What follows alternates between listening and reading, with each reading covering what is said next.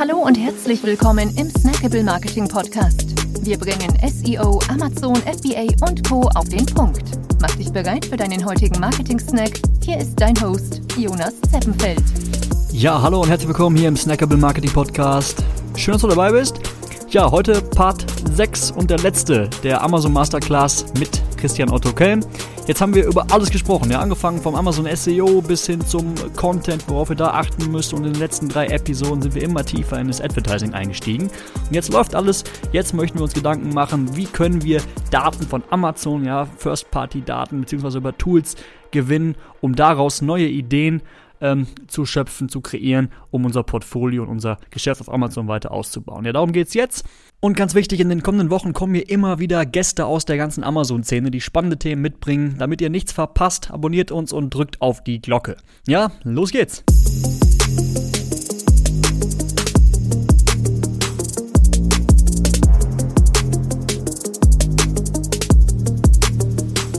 Guten Morgen, Christian. Moin, moin zusammen, hallo. So, last but not least, Nummer 6 von 6. Worum geht's heute? Ja, äh, wie schon gesagt bei der Überführung von der letzten Folge, am Ende haben wir doch jetzt perfekte Texte. Wir wissen, wo wir auffindbar sein wollen. Wir kennen unsere Probleme. Wir können unser PPC richtig genial steuern. Wir sind erfolgreich ähm, und zurücklehnen und, und irgendwo äh, digitales Nomadentum auswandern oder ähnliches. Das liegt uns nicht. Wir sind Unternehmer, wir wollen größer werden, wir wollen skalieren, wir wollen skalieren, nicht eskalieren. Ja, aufpassen, wie man das eh betont. Ähm, wir brauchen doch jetzt neue Produkte. So ein geiler Lerneffekt. Wir wissen jetzt alles. Das müssen wir auf neue Produkte anwenden. Das können wir für unser Portfolio anwenden.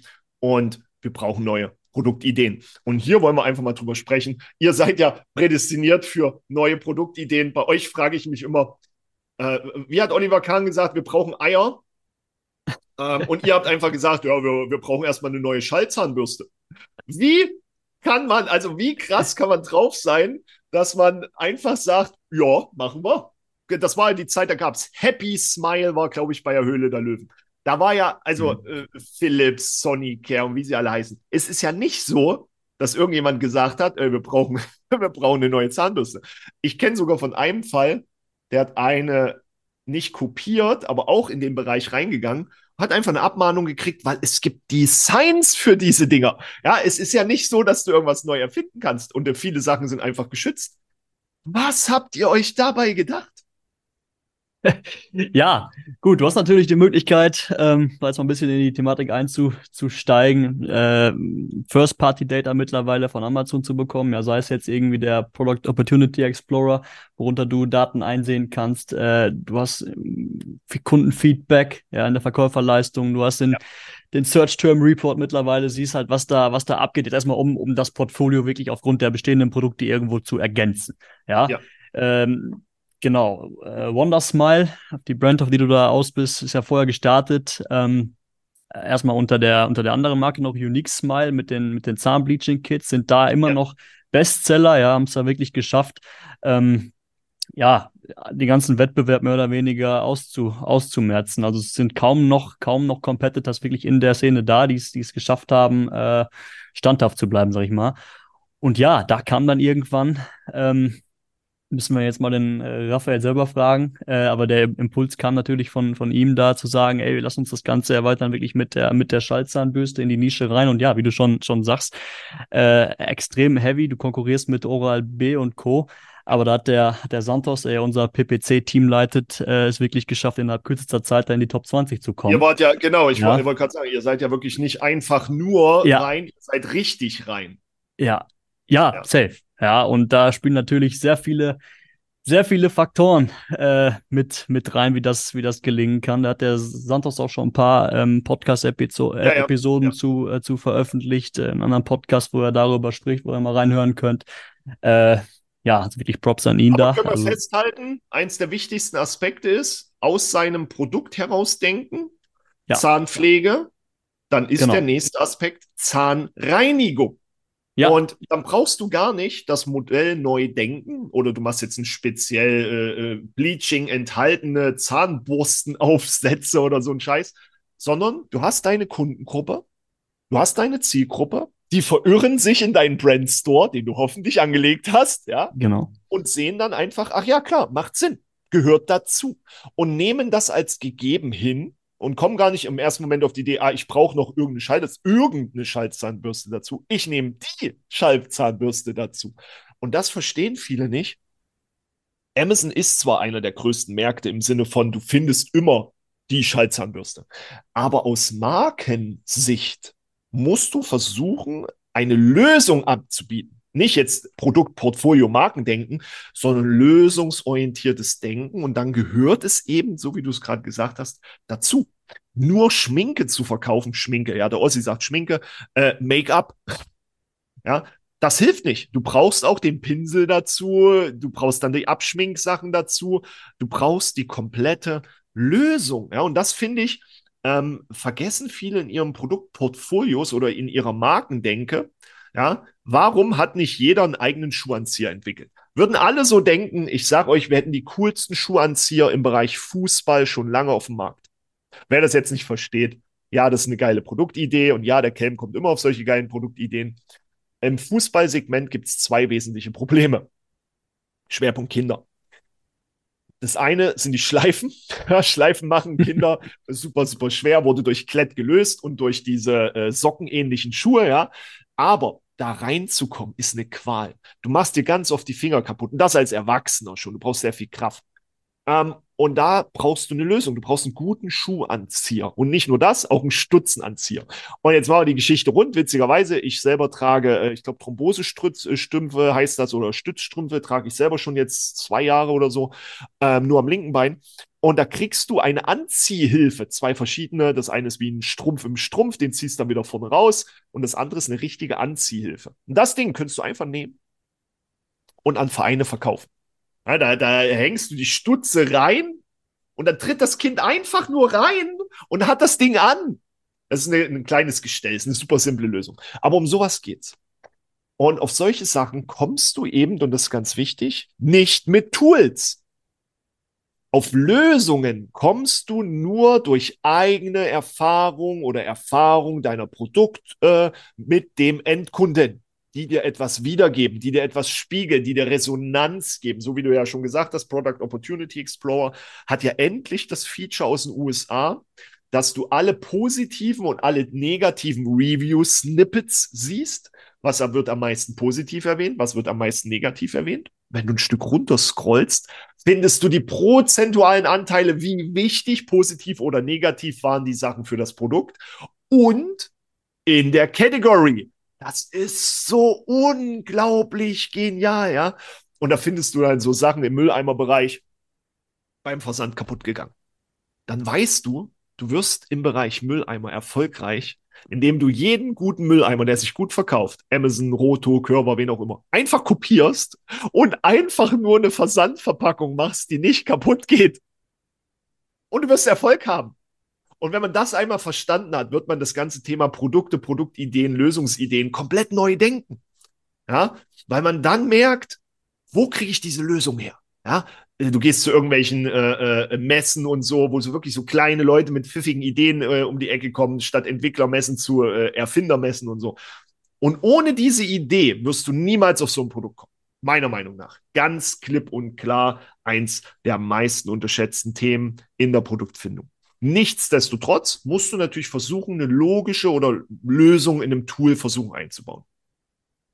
Und da muss ich ganz ehrlich sagen, klar, Umsatzanteile können helfen. Ja, wir haben eine Extension, da findest du statt dem Review-Count wirklich die Umsatzanteile der jeweiligen Produkte, kannst daran schon feststellen, welche Größen laufen gut, ja, welche Farben laufen gut, wirklich mit Umsatzanteil und nicht Review-Count. Warum nicht Sterne zählen? Ja, Sterne können Jahre alt sein und immer noch auf dem Listing hängen. Das heißt nicht, dass es immer noch das bestverkaufende Listing ist. Zudem wissen wir alle, es gibt Shadow SKUs und so weiter und so fort alte Listings, out of stock, trotzdem noch hohe Bewertungen da. Ähm, das ist ja manchmal ein bisschen schmu.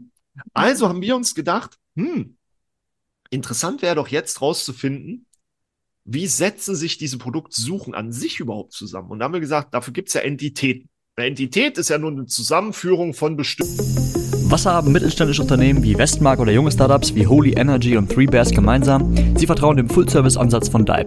Durch den steigenden Wettbewerbsdruck und den zunehmenden Preiskampf ist ein ganzheitlicher strategischer Ansatz für Amazon heute unumgänglich. Mit Dive an deiner Seite kannst du dich darauf verlassen, dass dein Unternehmen nicht nur wächst, sondern auch in der sehr komplexen E-Commerce-Landschaft gedeiht. Mit unseren Strategien konnten wir in diversen Kategorien bereits Bestseller-Produkte aufbauen und skalieren. Wer mehr über unseren provisionsbasierten Full-Service-Ansatz erfahren möchte, ist herzlichst eingeladen, uns unter www.dype.me, dype.me zu besuchen. PS, Glückwunsch auch an unseren langjährigen Partner Raphael von Wondersmile, der beim diesjährigen AMZ Hackers Event den Rubin Award für 500.000 Euro Monatsumsatz gewonnen hat. Weiter geht's! Eigenschaften wie Farbe. Ja? Oder wirklich Eigenschaft im Sinne von Adjektive oder Merkmale oder Zielgruppen. Ja? Und dann ist ganz interessant, wenn du einfach mal ähm, zum Beispiel jetzt, äh, ich denke mir jetzt gerade was wild aus, ähm, Matratze, hier, äh, Schwimmmatratze, wie heißen die? Luftmatratze. Ja.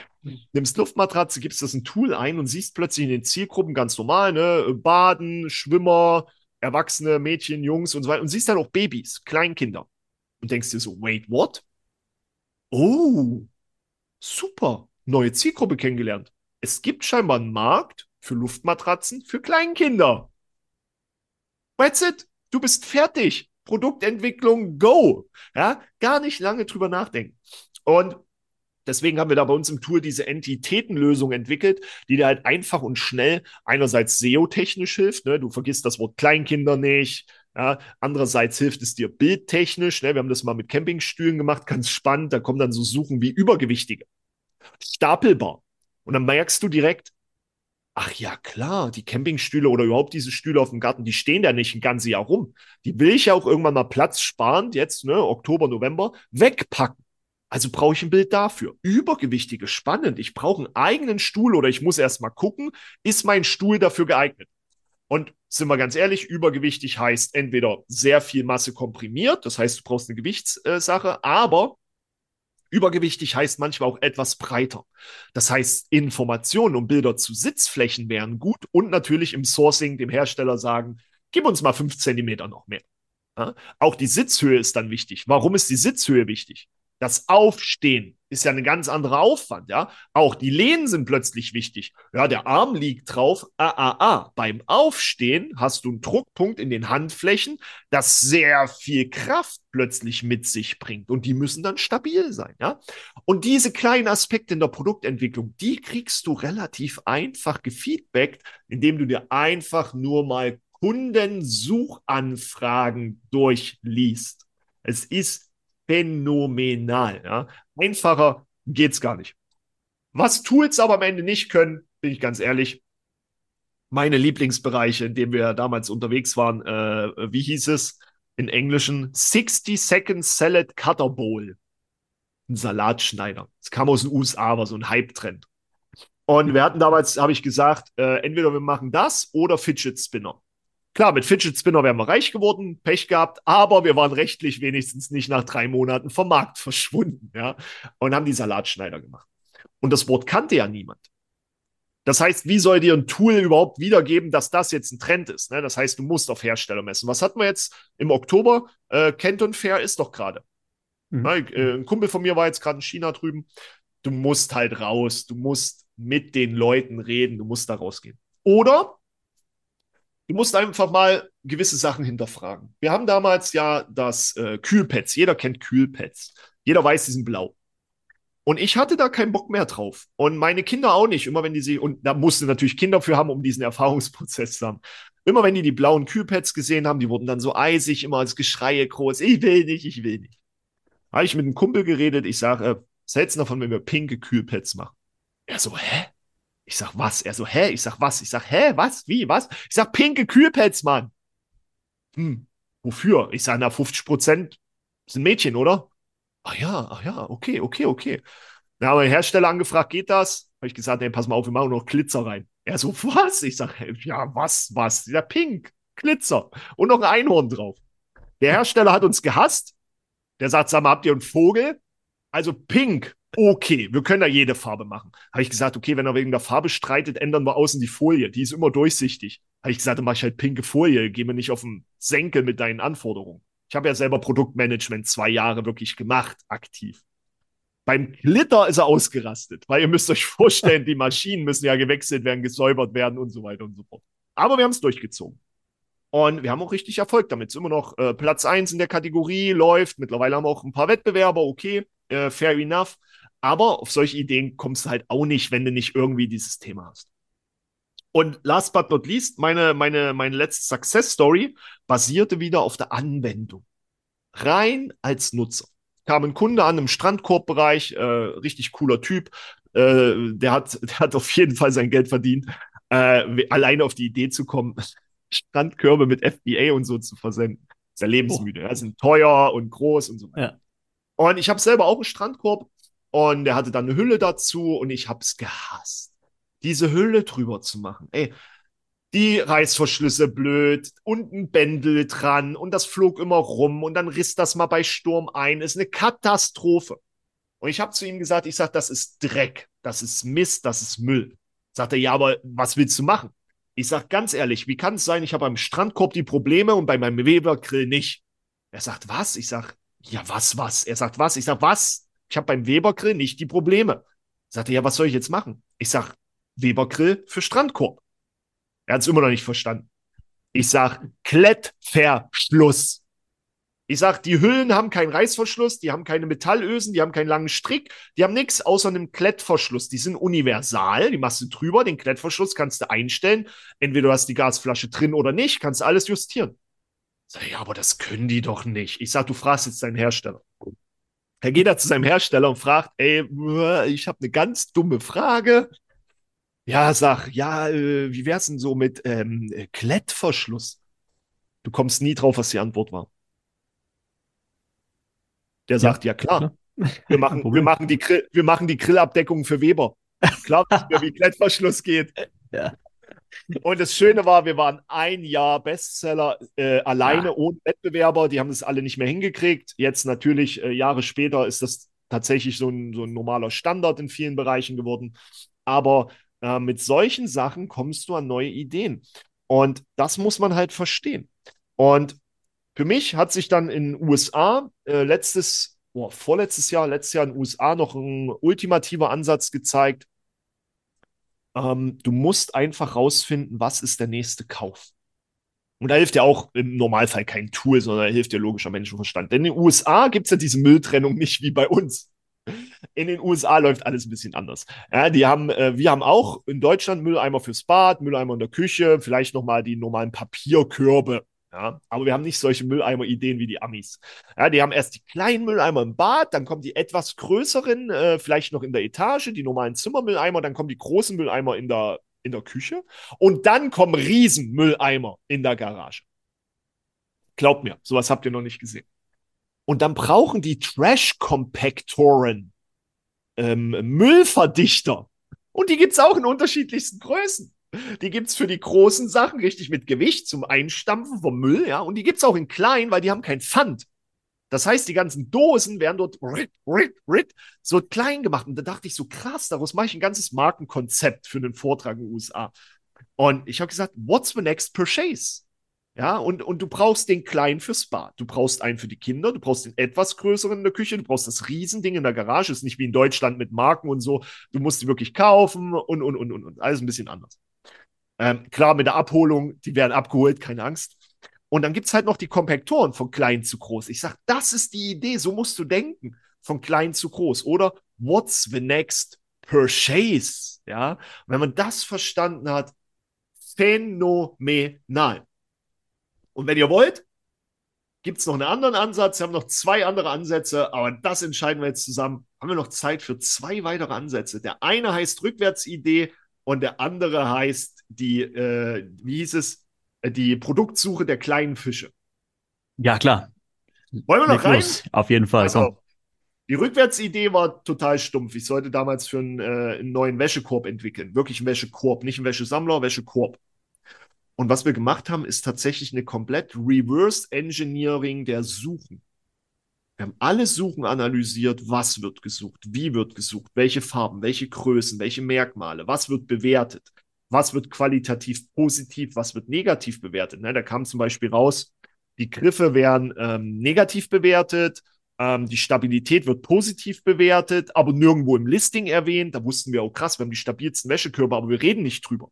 Ja, alle haben von geschrieben, wir haben die geilen Griffe. Dabei war das zu 95 Prozent das Kernnegativmerkmal, weil man hebt was hervor, was man nicht hat, hebt aber nicht hervor, was man hat. Also wir haben richtig viel Learning reingesteckt und haben mit diesem Ansatz neue Produkte entwickelt, die bis heute sogar noch Bestseller sind weil wir einfach verstanden haben, wofür nutzen Menschen Wäschekörbe.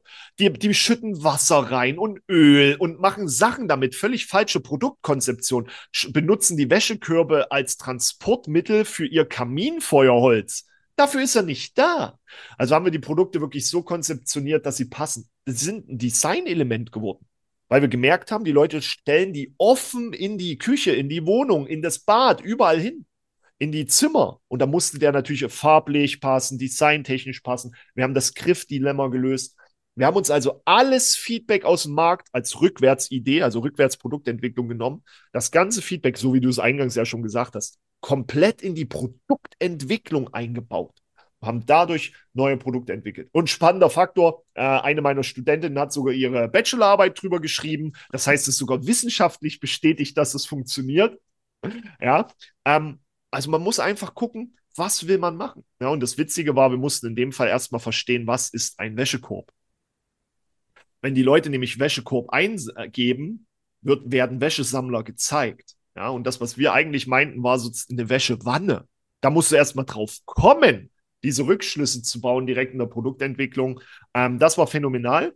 Und mit einer anderen Gruppe, die ich betreue, seit, seit fünf Jahren oder so, haben wir die Strategie der kleinen Fische entwickelt. Äh, Vorgabe von dem äh, Chef der Gruppe, das sind irgendwie, ich weiß nicht, 400, 500 Leute drin, war, stell uns mal vor, wie du Produkte entwickeln würdest am Beispiel Gartenmöbel. Das war die Vorgabe. Und da bin ich ein bisschen ran, so, hab gezeigt, wie man mit Gartenmöbeln. Ähm, und da sind uns Sachen aufgefallen. Wir haben halt ein Tool dafür, klar, mit MLIs. Aber worauf ich hinaus will, ist der Produktpreis pro Suchseite. Da gibt es ja immer einen Durchschnitt. Und da haben wir gemerkt, der Produktpreis 300, 400 Euro pro Keyword. Und da haben wir aber Lücken gesehen. 30 Euro, 30 Euro, 30 Euro. Und haben gesagt, was ist das denn? Da sind wir da rein und haben gesehen, oh, Abdeckungen.